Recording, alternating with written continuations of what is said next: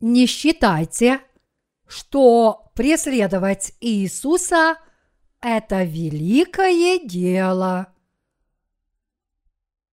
Иоанна, глава 18, стихи 12, 24.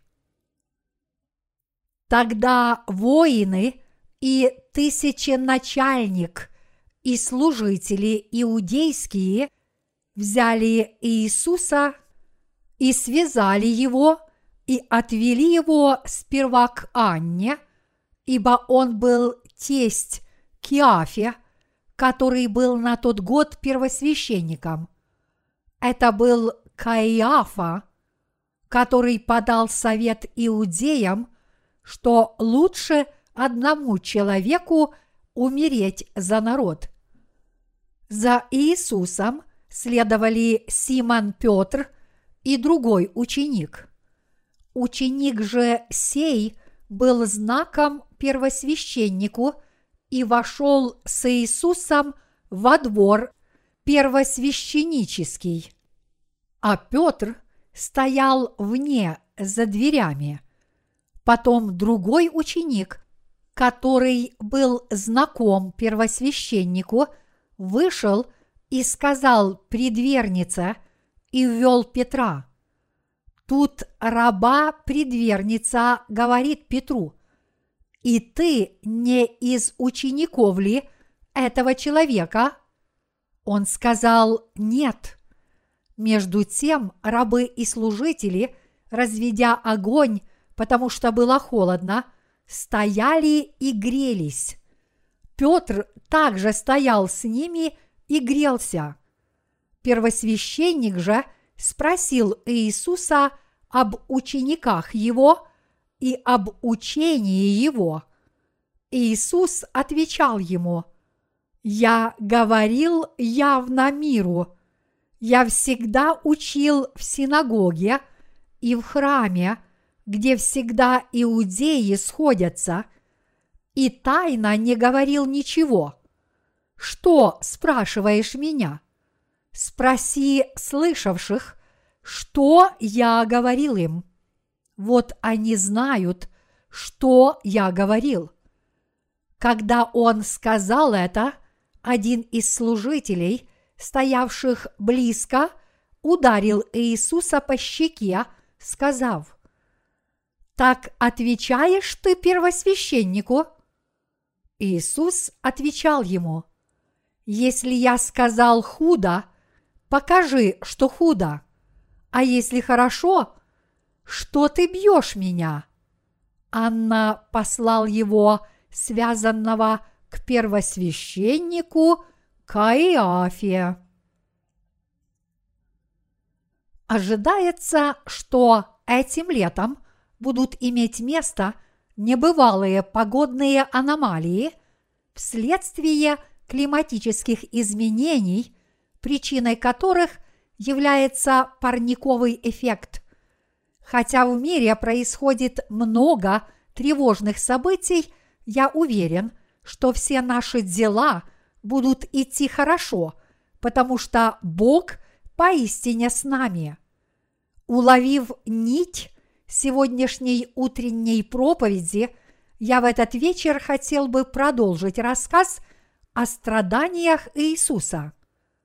В Иоанна, глава 18, стихи 12-14 написано «Тогда воины и тысячи начальник и служители иудейские взяли Иисуса и связали его, и отвели его сперва к Анне, ибо он был тесть Каиафе, который был на тот год первосвященником.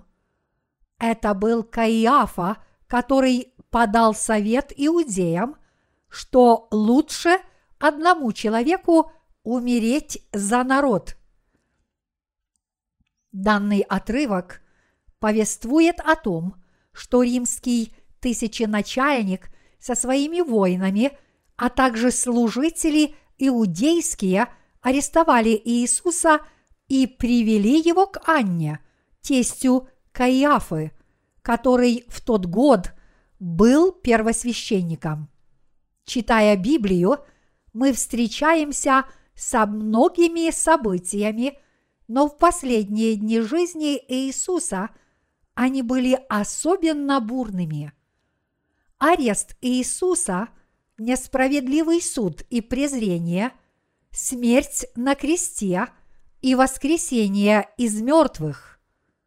Хотя Иисус прожил на этой земле 33 года, Он оставил нам обетование о своем втором пришествии после вознесения в Царство Божье.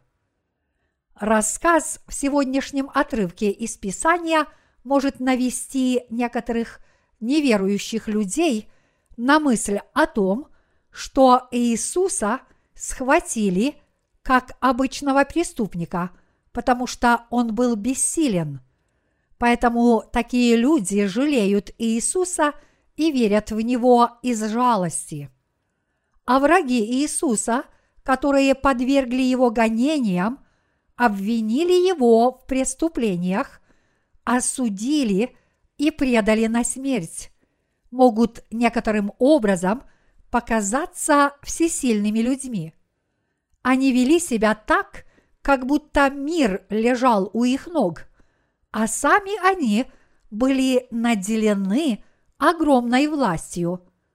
Но в действительности они так и не поняли, что день страдания и суда ожидает всех тех, кто подвергали гонениям Иисуса, издевались над его учениками и считали себя – могущественными людьми. Иоанна, глава 18, стих 19 гласит, Первосвященник же спросил Иисуса об учениках его и об учении его. Этот отрывок означает, что те, кто хотели убить Иисуса, попытались выдвинуть против него ложные обвинения. Поэтому они спросили Иисуса, «Чему ты учишь?» Тогда Иисус ответил им, сказав, «Я все говорил открыто, ничего не скрывая. Я учил в синагогах в окружении многих собравшихся людей, поэтому если вы хотите знать, чему я учил, спросите их. Они знают, что я говорил. Тогда некий бессовестный человек, который стоял возле первосвященника, ударил и обругал Иисуса, сказав, «Как ты смеешь так отвечать первосвященнику?» Иисус тогда сказал, «Если я сказал худо, покажи, что худо. А если хорошо, что ты бьешь меня? В сегодняшнем отрывке из Писания появляется человек по имени Анна, тесть Каиафы, который в тот год был первосвященником. Поэтому большой властью был наделен не только первосвященник, но и его тесть. Ему подчинялись воины – тысяченачальник и служители иудейские, которые связали Иисуса и повели его на суд к Анне.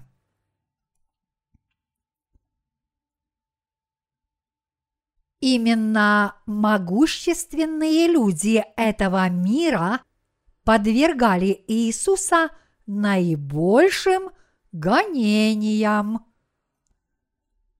В нынешнем веке именно те, кто исповедуют веру в Иисуса, превратились в его гонителей и ведут себя так, как если бы они были могущественными людьми.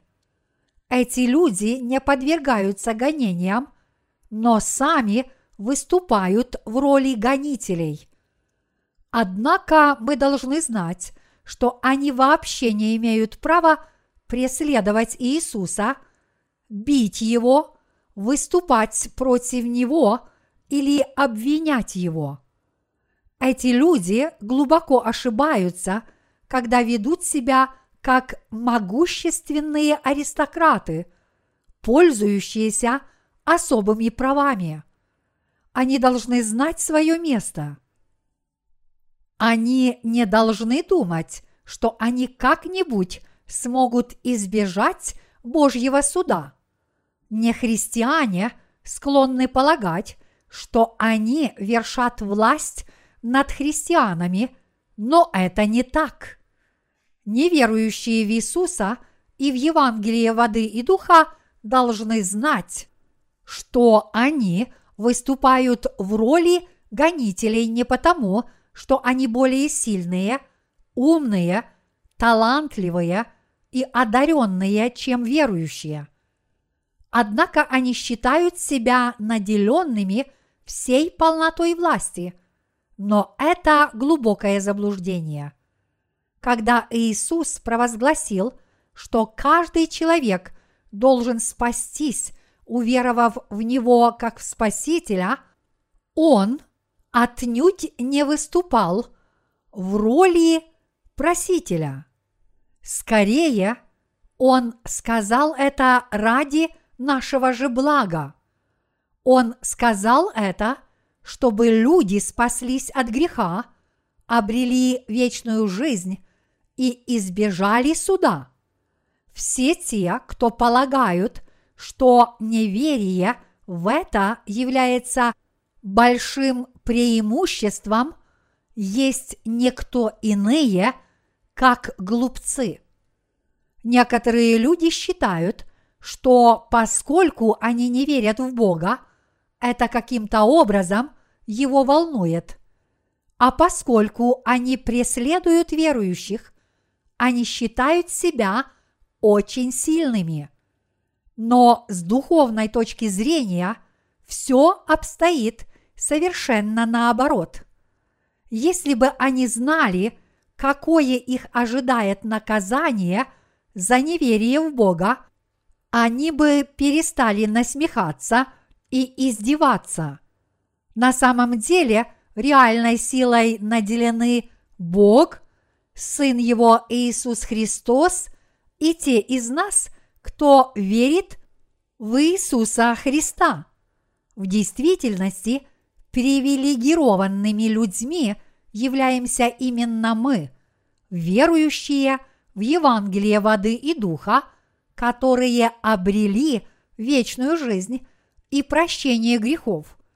Именно мы являемся людьми Бога и Его служителями, которые снискали Его особую любовь и обрели спасение.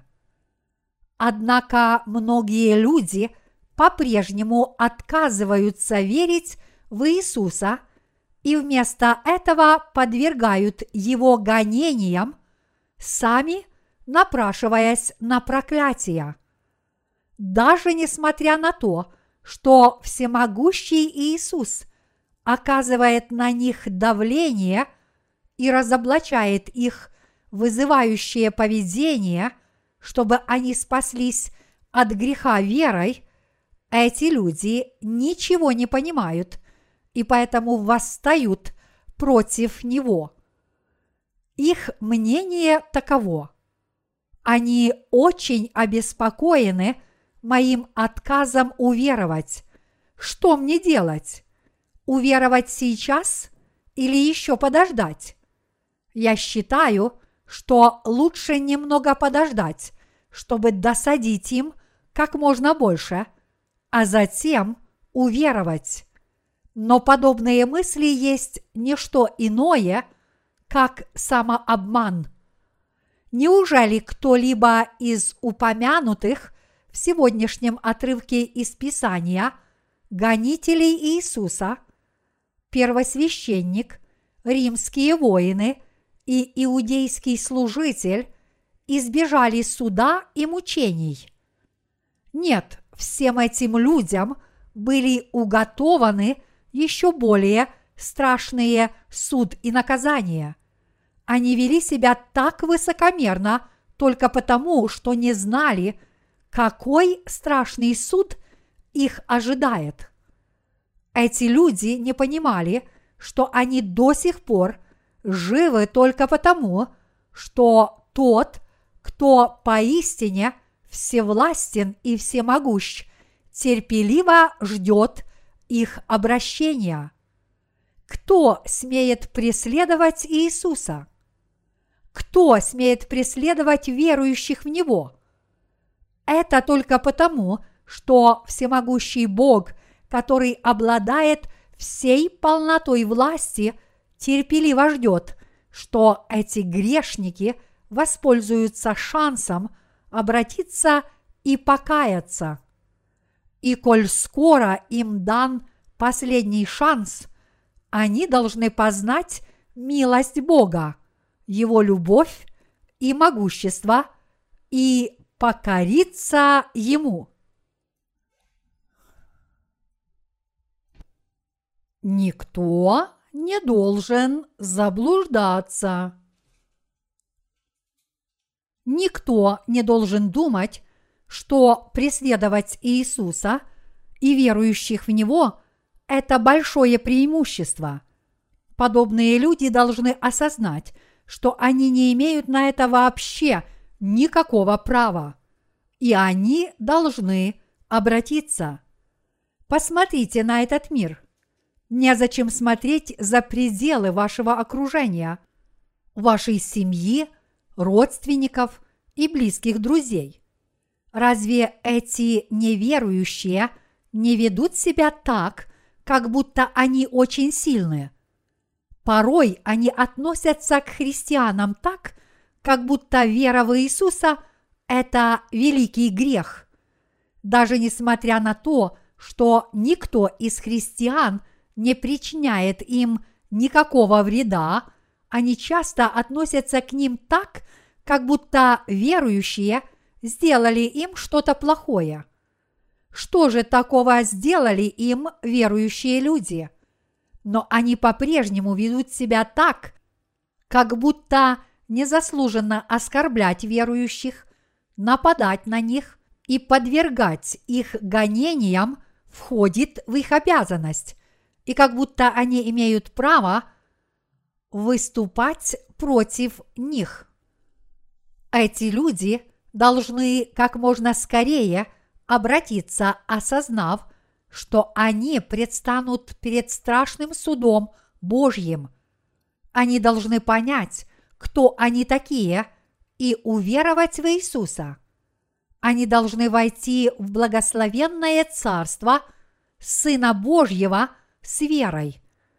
Многие люди поняли Иисуса неправильно, считая, что поскольку он был распят за грешных людей, он будет любить их всегда, несмотря ни на что. Иисус действительно их любит, но если они будут бросать вызов Господу в такой недопустимой форме, то даже его великая любовь иссякнет.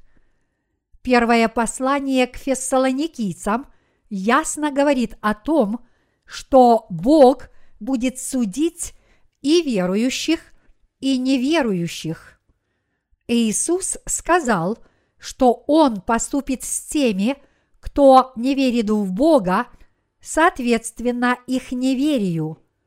Он будет судить неверующих, соответственно их неверию. А что касается тех, кто не верит в Евангелие воды и духа – и даже не знает его, он будет судить их за каждый их грех. Корейская поговорка гласит «Щенок не боится тигра».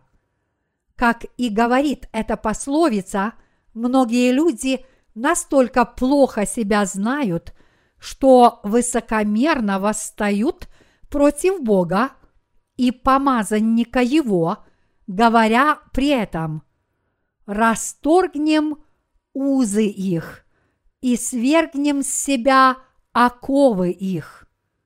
Псалом 2, стих 3. Однако Бог, который восседает на небесах, над ними посмеется, так что эти немощные создания поступают очень глупо, смея бросать вызов всемогущему. Псалом 2, стих 4. Когда Иисус страдал, его гонители торжествовали, как будто они имели над ним какую-то власть, но в действительности это было совсем не так. Эти люди поистине глупы. Я прошу вас понять, что именно потому, что Иисус есть любовь, Он готов простить грешников и терпеливо ждет их обращения. Здесь вы должны понять, что те, кто еще не родились свыше, не могут выступить против истинно рожденных. Рожденные свыше легко могут нанести поражение десятку тысяч людей, которые не родились свыше. Со своей верой и мудростью, но отнюдь не с кулаками, они смогут противостоять миллиону и даже ста миллионам неверующих. Но несмотря на это, те, кто не родились свыше, от воды и духа глупцы, которые вообще не обладают никакими достоинствами и сегодня живут много возомнив о себе, как это было и в прошлом. Чему здесь можно научиться у Анны, Каиафы и Иуды? Не может быть ничего доброго в человеке, который предает своего учителя за 30 сребреников. Если судить на основании человеческих нравственных устоев, то даже люди, которые не освободились от греха, не сделают того, что сделал Иуда. Иисус взял Иуду под свое крыло и учил его великим истинам, кормил и одевал его. Это просто немыслимо, чтобы кто-то предал такого учителя. А что же первосвященники? Они считали себя могущественными людьми, но какой властью они обладали на самом деле? В то время первосвященники сменяли друг друга ежегодно. Первым первосвященником на этой земле был Аарон, а последним его потомок Иоанн Креститель. Настоящим земным первосвященником является Иоанн Креститель, а небесным первосвященником только Иисус. Реальная власть принадлежит им. Может показаться, что самозванцы наделены властью, но при ближайшем рассмотрении они оказываются лжецами. Накануне Страстной недели те, кто преследуют христиан и угрожают им, должны оглянуться и спросить себя, какой властью они это делают, а затем покаяться в своих нечестивых путях. Гонители Иисуса должны подумать над своим поведением. Даже в моей семье многие мои родственники отзываются обо мне плохо. Даже несмотря на то, что я никогда не делал ничего такого, чтобы заслужить подобное отношение с их стороны. Ко мне все равно относятся именно так, после того, как я уверовал в Господа. Я заботился о своих племянниках, но после того, как я встретил Господа, я уже не мог им помогать. Стараясь преданно служить Господу, я просто не мог найти средства, чтобы о них позаботиться. Чтобы им помочь, я должен был зарабатывать деньги, но из-за этого у меня оставалось мало времени для служения Господу. Даже до этого я не мог помогать им так, как хотел, потому что я не был богатым человеком, но я все равно считал, что делаю все, что в моих силах. Когда я встретил Господа, я уже не мог помогать своим племянникам, потому что я служил Евангелию, и мои родственники меня за это осуждали. Они возводили на меня напраслину и выставляли меня в таком дурном свете, что когда я слышал, что они говорят, то большинство из этого было просто глупостями. Много раз я спрашивал себя, что я им такого сделал и чем я заслужил такие злые слова. Все, что я делал, чтобы помочь своим племянникам, они считали моей законной обязанностью. А теперь, когда я уже не мог им помогать, мои родственники решили, что я делаю что-то возмутительное. Поэтому я очень расстроился, подумав, что все мои прежние старания были напрасными. Члены моей семьи считали, что я зарабатываю много денег. Вообще-то пасторам в Корее довольно хорошо платят. Большинство из них получают по меньшей мере несколько тысяч долларов в месяц. А в некоторых больших церквях их месячная зарплата обычно превышает 10 тысяч долларов. Если бы я не помогал своим племянникам, живя в роскоши, это было бы неправильно. Все деньги, которые у меня были, мне приходилось тратить на служение Евангелию.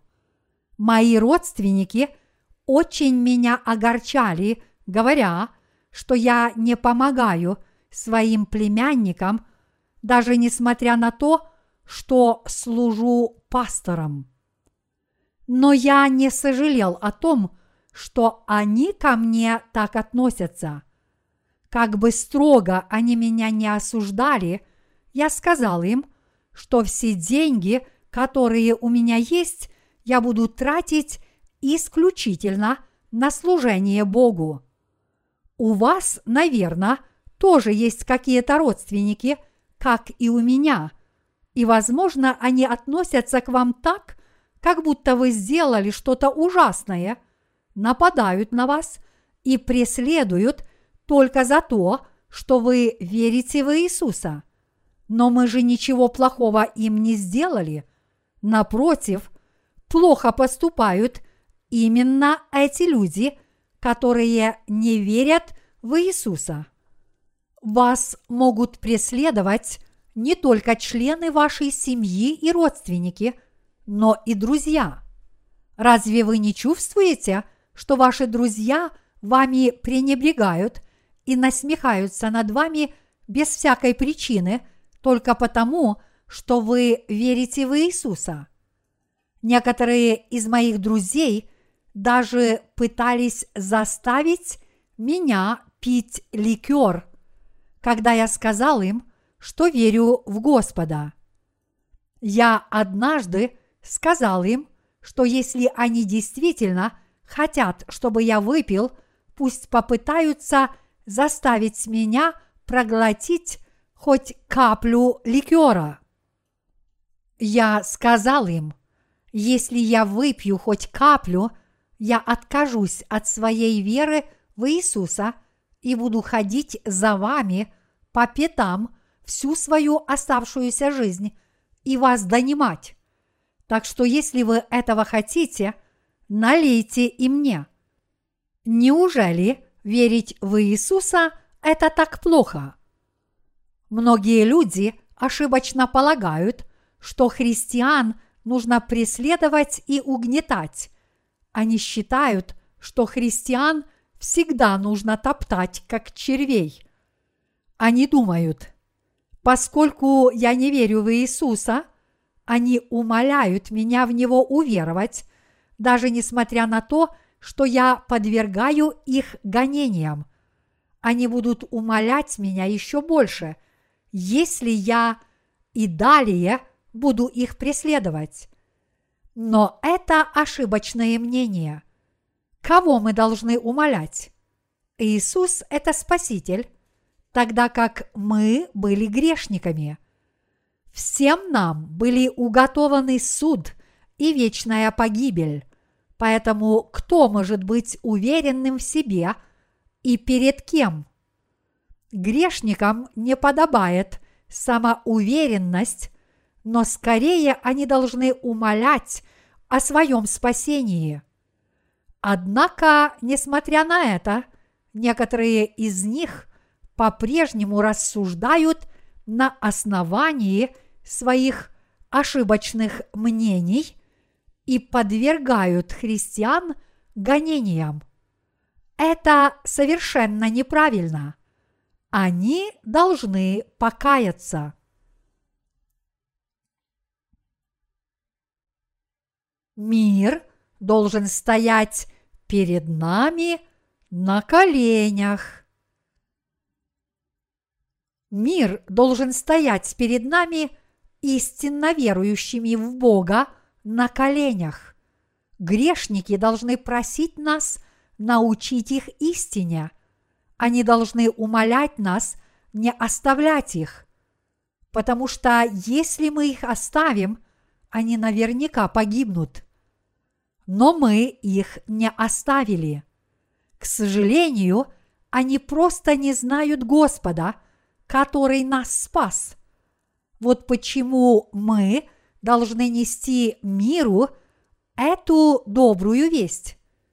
Поскольку мы обязаны Иисусу за Его любовь, мы должны это делать.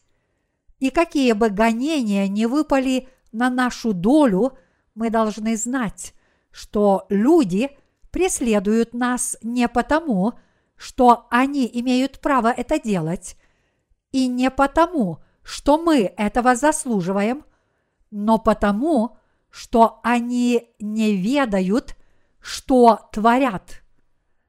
Поэтому мы должны упорно продолжать свое дело – и проповедовать Евангелие даже им.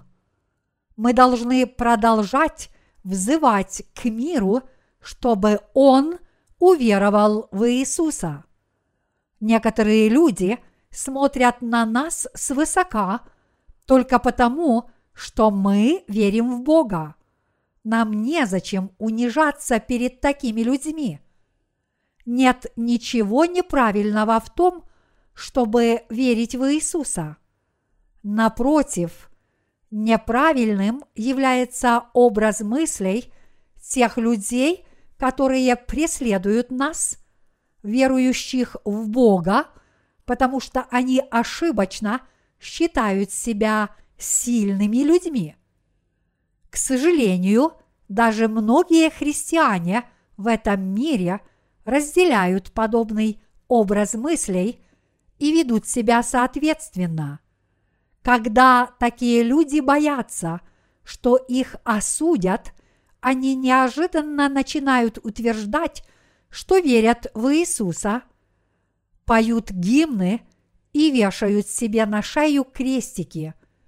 Но призывать Иисуса и верить в Него ради жизненных удобств не значит – истинно знать Иисуса и верить в Него как в Спасителя. Знать и верить, что Иисус спас нас Евангелием воды и духа, значит истинно верить в Иисуса. Однако многие неверующие, включая номинальных христиан, даже не хотят этого понять, но вместо этого – стараются придраться ко всему, что мы делаем. Подобные люди существуют всегда и сейчас, и в прошлом. Мирские люди в эпоху Римской империи подвергали христиан особенным гонениям. Жестокость этих гонений неописуема.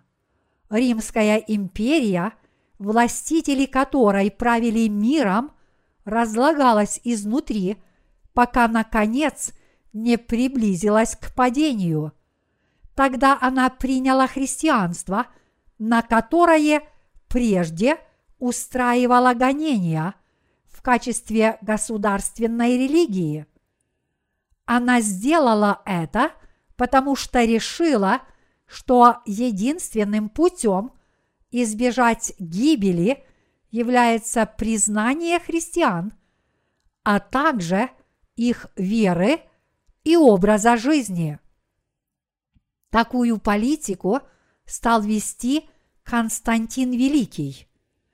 Когда Римская империя разделилась на восточную и западную, римские империи, римляне объявили христианство своей государственной религией и захотели ее реформировать, но в конечном счете она разрушилась в основном сама. Несмотря на это, римско-католическая церковь выжила, но сумела сохранить за собой только маленькое государство под названием Ватикан, которым ныне правит Папа Римский. Хотя Римской империи не стало, само католичество глубоко укоренилось в каждом уголке мира.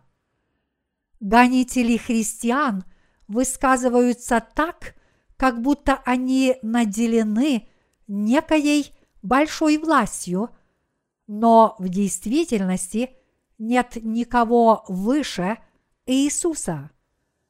Иисус – это наш с вами Господь и властелин всей Вселенной, а также судья. И это глупо со стороны любого человека, который является не более чем творением, хвастаться перед Творцом и Спасителем и преследовать верующих в Иисуса Христа. Неужели только потому, что Иисус был распят, вы считаете, что Он всегда страдал? Неужели вы полагаете, что теперь, когда Он воскрес из мертвых, после того, как был распят на смерть, Он умоляет вас в Него уверовать? Неужели вы думаете, что Иисус жаждет нашей любви, как будто Ему ее не хватает? Нет, если вы глубоко ошибаетесь. Иисус – это милостивый Бог, который совершил наше спасение ради нас.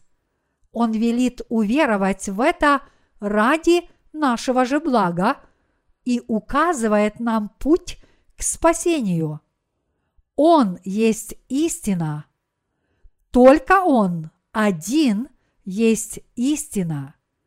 Но несмотря на это, люди этого мира думают, что они сильны и считают себя вправе преследовать Иисуса и верующих в Него, как будто они им что-то должны это полное заблуждение, которое переворачивает все с головы на ноги. Некоторое время назад какие-то люди хотели использовать нашу церковь для проведения общественного собрания. Они не могли найти более просторного места для проведения этого собрания – и поэтому хотели арендовать нашу церковь. Но я посоветовал им воспользоваться общественным центром или найти более крупную церковь. В наше время церковные здания часто используются не только для поклонения, но и для проведения более обширных собраний под лозунгом открытых дверей. Церкви открывают свои двери настолько широко, что некоторые из них даже позволяют молодежи проводить в них концерты мирской музыки. Но я такого не позволю никогда. Как они смеют приходить в место поклонения, да еще здесь курить и танцевать? Многие люди считают, что христиане обязаны что-то для них делать. Но если мы что-то им и должны, так это только проповедовать им Евангелие воды и духа. Других обязанностей у нас нет. И вы должны хорошо это знать. Нам незачем унижаться перед мирскими людьми и делать им одолжения. У нас нет перед ними никаких обязанностей. Мы лишь надеемся на то, что они будут спасены Богом.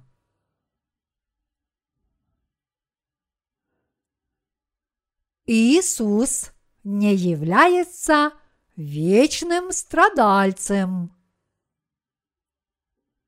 Люди, которые не знают Иисуса, а также не хотят познать Евангелие воды и духа и в него уверовать, ничем не лучше животных. Библия говорит, что люди, которые в чести, но не понимают этого, подобны животным, которые погибают. Псалом 49, стих 20. Накануне Страстной недели я хотел бы сказать вам о том, что Иисус не является вечным страдальцем. Несмотря на то, что Иисус умер на кресте, Он воскрес из мертвых и свидетельствовал нам о себе в течение сорока дней. Еще находясь на этой земле, Он сказал, «Я отдам за вас свою жизнь». Пастырь пожертвует собой ради овец. Наш Господь умер на кресте не потому, что был бессилен. Он никого не просил в него уверовать, чтобы расширить сферу своего влияния. Господь – праведный и справедливый царь царей и единственное высшее существо – когда Иисус принимал крещение, Он сказал Иоанну Крестителю, «Оставь теперь, ибо так надлежит нам исполнить всякую правду». Матфея, глава 3, стих 15. Здесь слово «так» по-гречески «хутас» означает именно таким способом, самым подходящим образом или только так и не иначе. А всякая правда по-гречески означает самым справедливым и совершенным образом. Это слово в подлинном библейском тексте показывает нам, что Иисус – взял на себя грехи человечества безвозвратно и самым подходящим образом посредством крещения, которое он принял от Иоанна Крестителя. Короче говоря, Иисус спас нас самым правильным и справедливым образом. Из-за наших грехов мы должны были погибнуть, но чтобы спасти таких людей, как мы, Иисус пришел на эту землю во плоти, взял на себя все грехи мира, приняв крещение и в конце концов был распят. Он спас нас, приняв смерть вместо нас. Вот это и есть правда и справедливость Иисуса. Превыше всего остального есть эта истина, которую я хочу провозгласить на весь мир.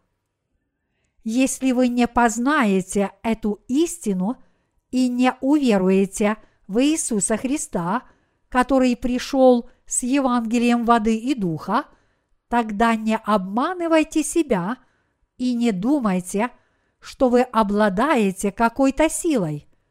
А если вы будете это делать, то вскоре наступит день, когда вы с сожалением будете бить себя в грудь.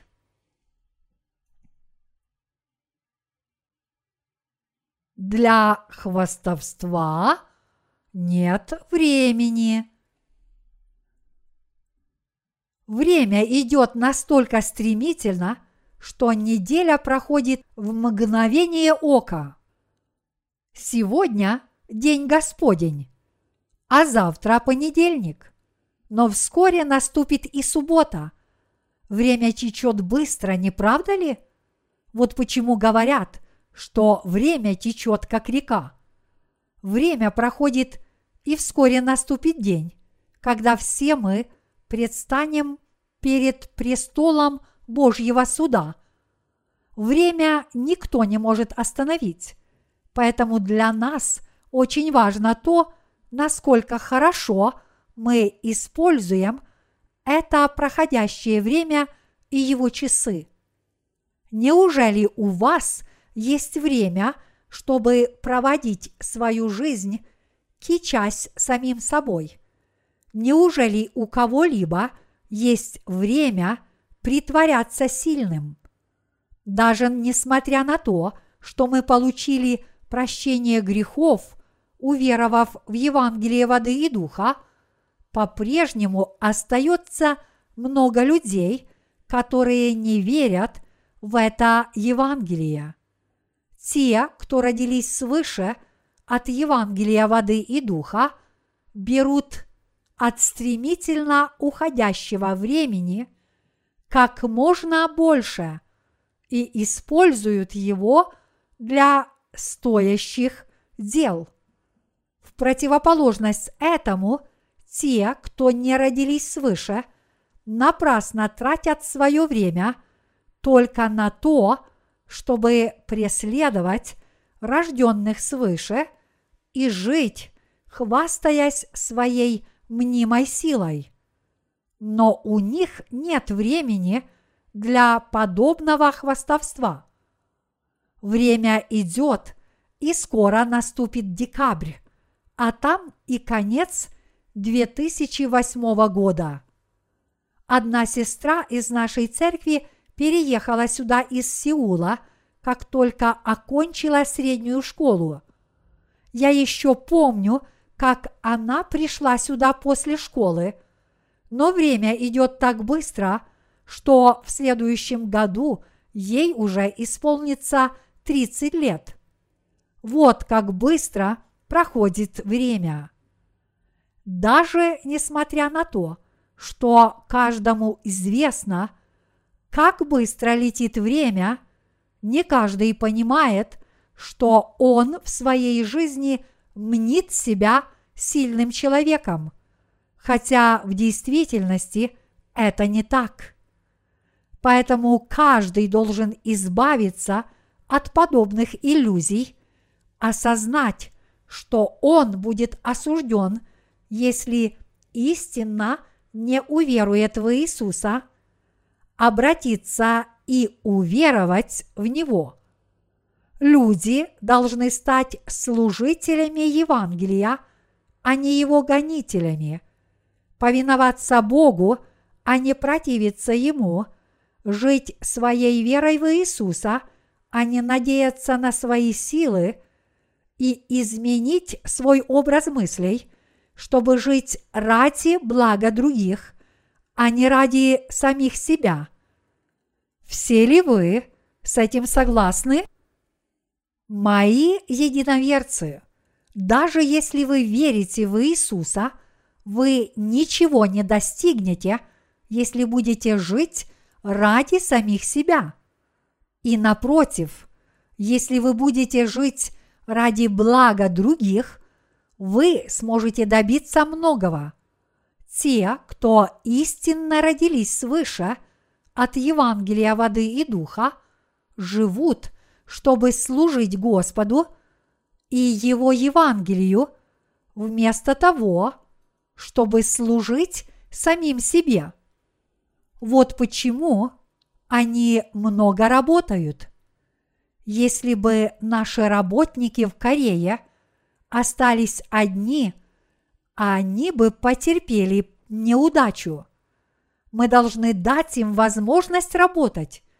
Это тоже служение Господу. Некоторые люди считают, что поскольку я пастор, я хочу лишь того, чтобы мы служили. Но всякий раз, когда наши работники – собираются вместе, я всегда говорю им, кто кому служит, вы мне или я вам? Неужели я сижу у вас на шее? Или же все мы живем, объединившись вместе? Я задаю им эти прямые вопросы. Вы служители Евангелия, и я тоже. Иными словами, все мы, праведники, служим Евангелию в Боге, и никто из нас не живет за чужой счет и не пытается заставить других себе служить. Все мы, праведники, живем, чтобы служить Евангелию, и я служу Господу, поручая вам – различные задания и предоставляя вам возможность работать. Вот как я служу Господу, потому что это именно то, что я умею делать. А вы тоже служите Господу, каждый на своем месте, отдавая этому свое сердце, свое время – и свое тело. Здесь все мы должны ясно понять, что грешники бессильны. У тех, кто не родился свыше, нет сил вообще. Но несмотря на это, они по-прежнему задирают нос, делая вид, что они сильны. Эти люди подобны тем, кто преследовал Иисуса в его времена. Неужели вы думаете, что такие люди не будут осуждены? Неужели вы считаете, что те, кто не верят в Евангелие воды и духа, избегут Божьего суда? Нет, Господь сказал, что воздаст им тысячекратно. Он сказал, что ввергнет их в адский огонь. Поэтому все те, кто ведут себя так, как будто они сильны, даже несмотря на то, что они не родились свыше, должны как можно скорее покаяться. Тех, кто кичатся своим богатством, их собственные деньги – и погубят. Неверие не является привилегией. Верить значит поистине обладать властью и привилегиями. Люди по всему миру глубоко заблуждаются, считая, что их неверие в Иисуса как в Спасителя дает им власть и привилегии – это совершенно неправильно. Бог ясно сказал, что ввергнет в ад всех неверующих в Него. Он дал ясно понять, что все неверующие в Него погибнут. Подобные люди предстанут перед Божьим справедливым судом. И мирские люди должны это осознать. Те, кто в заблуждении своем считают себя наделенными некоей властью, должны осознать свое истинное положение и покаяться перед людьми, которые наделены властью Божьей. Накануне Страстной недели я хотел бы еще раз подчеркнуть следующее. В этом мире очень много заблудших людей, и мы должны им сочувствовать и проповедовать им Евангелие. В действительности у них ничего нет, но они этого даже не осознают и продолжают жить, кичась самими собой. Мы должны хорошо им это объяснить. Если члены вашей семьи, ваши родственники или друзья вас преследуют, над вами насмехаются – и пробуют подчинить вас себе, как будто они всесильны, я хочу им объяснить, в каком положении они в действительности находятся и какое их ждет будущее. Учите их, что тот, кто не уверует в Евангелие воды и духа, предстанет перед справедливым судом – Господним будет проклят и понесет вечное наказание в адском огне. Научите их, что если они уверуют в могущество Божье и силу Евангелия воды и духа, они получат великие благословения.